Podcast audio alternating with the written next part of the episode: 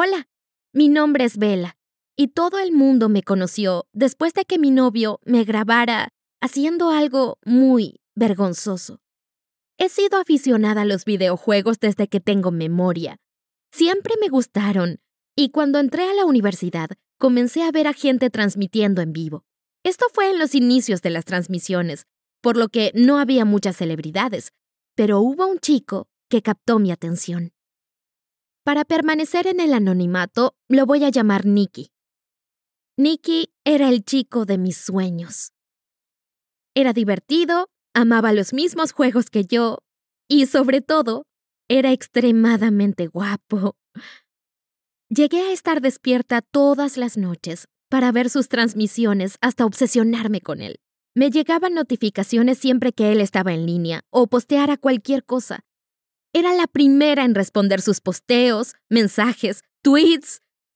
Un día me di cuenta que funcionó. Me siguió de vuelta y comenzó a darle likes a mis fotos. Comenzamos a conversar, intentando no mostrarme tan evidente, pero la verdad es que estaba muy enamorada de él.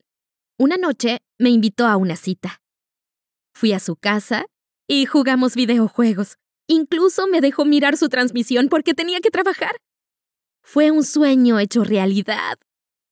En pocos meses, éramos pareja. Nicky era un gran novio. Pasábamos mucho tiempo juntos, transmitiendo, jugando videojuegos y viendo películas. Gran parte de sus seguidores comenzaron a seguirme a mí en las redes sociales. Honestamente, me sentía una celebridad. Las chicas me decían que era guapa y que tenía mucha suerte de estar saliendo con él. Me sentía tan feliz. Pero pronto, las cosas dejaron de funcionar. Al acercarse la Navidad, Nicky debía transmitir jugando todos los nuevos videojuegos que salieron. No era una o dos horas al día, sino doce, dieciséis, hasta veinticuatro horas algunas veces. Era imposible verlo, y cada vez que intenté conversar de esto, me ignoraba diciéndome que tenía que trabajar para los dos. Yo también trabajaba muy duro en mi trabajo, pero me hacía el tiempo para estar con él, por lo que me hirió cuando dijo eso. Para hacerme sentir mejor y pasar más tiempo juntos, me ofreció irme a vivir con él. Pero el día que me mudé, conocí una versión de Nicky que no imaginé. Le gritaba a la cámara mientras yo intentaba acomodar mis cosas. No entendía lo que pasaba, pero parecía como que fuese a golpear a alguien. Cuando pregunté qué sucedía, me cerró la puerta en las narices y me dijo que no desempacara todavía. Me sentí tan humillada. ¿A qué se refería con eso? ¿Quería que me fuera? Unas horas más tarde, Nicky salió. Y él me dijo que un fan loco había publicado nuestra dirección y ahora todo el mundo sabía dónde vivíamos. Estaba absolutamente aterrada. Nicky dijo que buscaría un nuevo sitio para nosotros, pero mientras tanto debíamos ser muy cuidadosos.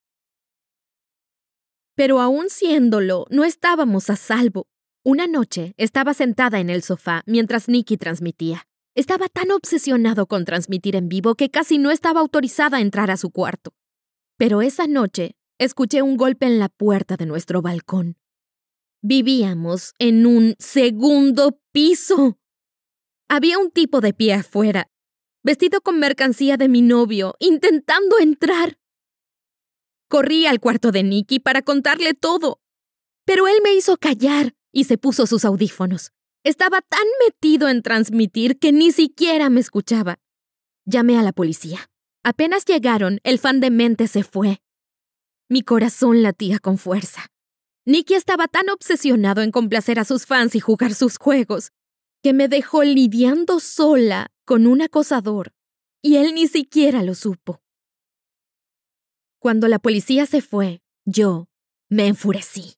Desenchufé la computadora de Nicky y le expliqué lo ocurrido. Le dije que si no cambiaba su comportamiento, lo nuestro se terminaba. Pero se disculpó de corazón. De a poco hubo un equilibrio entre sus transmisiones y su tiempo conmigo. Pero eso se derrumbó cuando sus fans comenzaron a quejarse de que ya no transmitía tanto. Me culpaban a mí.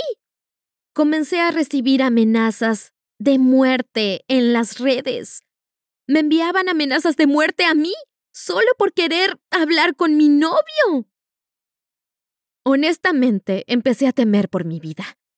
Nikki volvió a transmitir como antes por temor a que algo me sucediera a mí o a su carrera.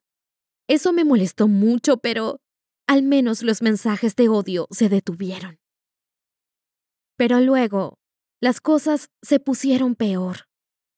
Nikki comenzó a hacer desafíos de 24 horas para complacer a sus fans, porque le decían, bueno, solo si tu novia te lo permite.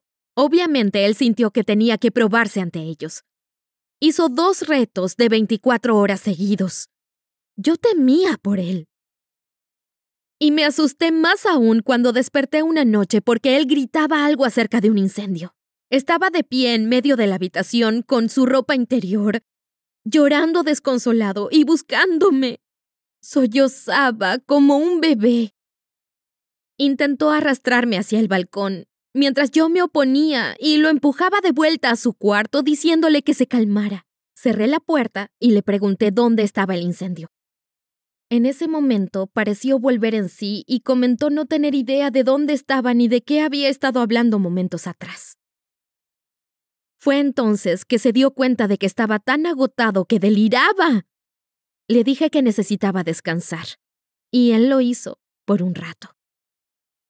Pero cinco horas después, ya estaba transmitiendo nuevamente. Siguió así por días. Apenas funcionaba y tenía alucinaciones paranoicas. Todo alcanzó su punto más alto cuando salió de la bañera y se quedó dormido en el suelo. Intenté despertarlo y me las arreglé para ayudarlo a llegar a su cama. Luego tuve que limpiar el desastre que dejó en el suelo. Una vez que vacié la bañera, decidí darme yo un baño mientras él dormía. Volví al cuarto en toalla y comencé a cambiarme para ponerme mi pijama. Y apenas lo hice, vi una luz roja parpadeando en la computadora. Había estado transmitiendo en vivo todo este tiempo. Mi cuerpo estaba dando vueltas por todo Internet. Corrí y desenchufé los cables, pero el daño ya estaba hecho. Cuando Nicky despertó 12 horas después, me encontró llorando en la cama, las imágenes cambiándome. Estaban por todo Internet. Ya había sido trending. Mi madre, mis amigos, mis colegas las habían visto. Nicky no podía recordar nada de lo que había pasado. Se disculpó y me abrazó con fuerza. Pero yo seguía llorando desconsolada. Esa misma tarde me llamaron de mi trabajo para decirme que estaba despedida porque no podían permitirse esa publicidad negativa. No podía creer que el trabajo de mi novio me hubiese costado el mío. Con mis fotos íntimas empezaron a llegar mensajes enojados de sus fans. La gente comentaba que yo no me preocupaba de Nicky, sino de buscar llamar la atención para tener todo el protagonismo. ¿Cómo hacerles entender que eso era lo último que yo buscaba. Entonces arremetí contra Nicky diciéndole que me había arruinado la vida. Más tarde, Nicky me puso delante de la cámara. Le dije que yo no iba a hablar con nadie, y me dijo que no tenía que hacerlo. Comenzó una transmisión y les dijo a todos que desde ahora solo transmitiría dos veces a la semana y que tendrían que lidiar con eso. Dijo que sus fans y su carrera estaban interponiéndose con las cosas que importan, su salud y también su relación conmigo. Con lágrimas en los ojos, les dijo a sus fans que, si realmente lo querían, tendrían que amarme a mí también y saber que eso era lo mejor para Nicky. Les pidió a todos que dejaran de compartir mis fotos, ya que esas acciones lo herían a él y también me herían a mí. Después de eso, apagó la cámara. Nicky mantuvo su promesa. Han pasado meses desde eso y sigue transmitiendo dos veces a la semana. Yo busqué otro trabajo en una compañía en la que soy mucho más feliz.